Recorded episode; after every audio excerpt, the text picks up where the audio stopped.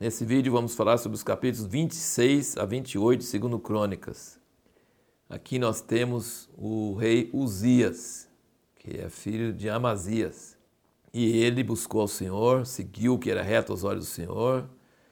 E aqui, como nós falamos na pergunta no último vídeo, por que, que o papel de mentor é tão importante? Veja aqui que quem foi responsável por Uzias ser um rei justo e servindo a Deus e abençoado foi um tal de Zacarias. Não dá para saber quem é esse Zacarias, mas no versículo 5, capítulo 26 diz: Buscou a Deus enquanto viveu Zacarias, que o instruiu no temor de Deus. E enquanto buscou o Senhor, Deus o fez prosperar. Então veja aqui a importância de um mentor que fez com que ele fosse instruído no temor de Deus e enquanto ele buscou a Deus, ele prosperou.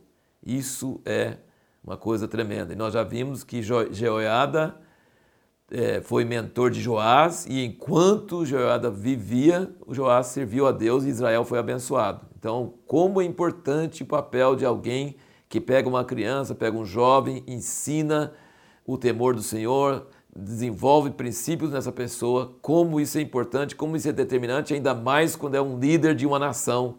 E aqui nós vemos como Zacarias, que é uma pessoa que a gente não sabe quem é, mas ele instruiu Uzias no caminho do Senhor, no temor do Senhor, e isso fez ele prosperar. E aí esse tal de Uzias foi muito é, inovador, ele fez defesas em Israel, fez máquinas para lançar pedras na guerra, ele foi um cara, um engenheiro, ele tinha um exército poderoso, Deus abençoou ele, prosperou ele, teve paz e teve pessoas pagando tributo para ele, ele ficou o quê? Ficou abençoado. Lembra? Pior hora, a, a, a, hora que um time de futebol mais corre perigo de levar gol é logo depois que faz um gol. Ele faz um gol, ele fica eufórico e baixa a defesa e toma o gol. E quando a pessoa é abençoada por Deus, no versículo 15 aqui do capítulo 26 diz: E voou a sua fama até muito longe, porque foi maravilhosamente ajudado até que se tornou poderoso.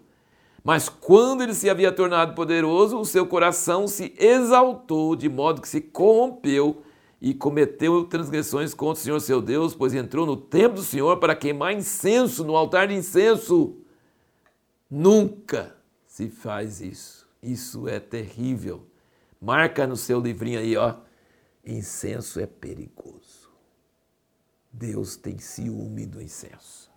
Lembra de Nadab e Abiú que foram lá, puseram incensário e foram lá com fogo estranho e morreram na hora. Lembra de Corá, Coré e toda a sua multidão, 250 levitas no tempo de Moisés, puseram incenso no incensário, morreu queimado todo mundo.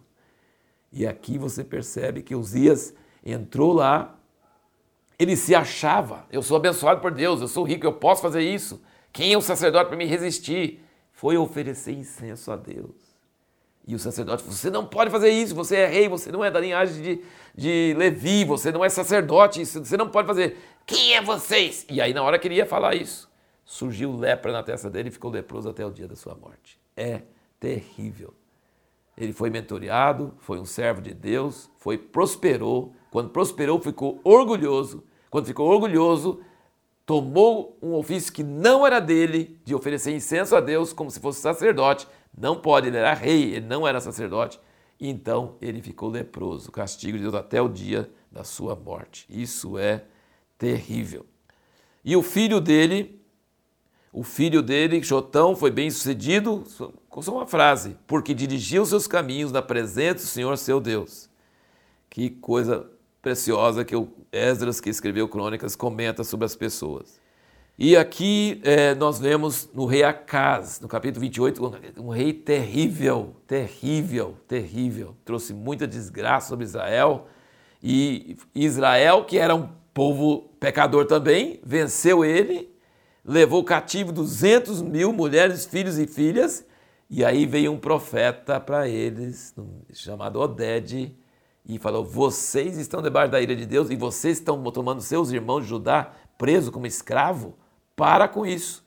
E aí o que, que eles fizeram? Ouviram a palavra do profeta e mandaram os cativos de volta, atenderam. Então veja, mesmo na confusão, mesmo em tudo errado, Deus levanta profetas e às vezes esses profetas são ouvidos e atendidos e a situação é consertada. E ah, duas coisas aqui. Você nota no, no, no, livro de crônicas que onde o cara é enterrado é o veredito sobre ele. Por exemplo, Joiada, que não era rei, foi enterrado com os reis.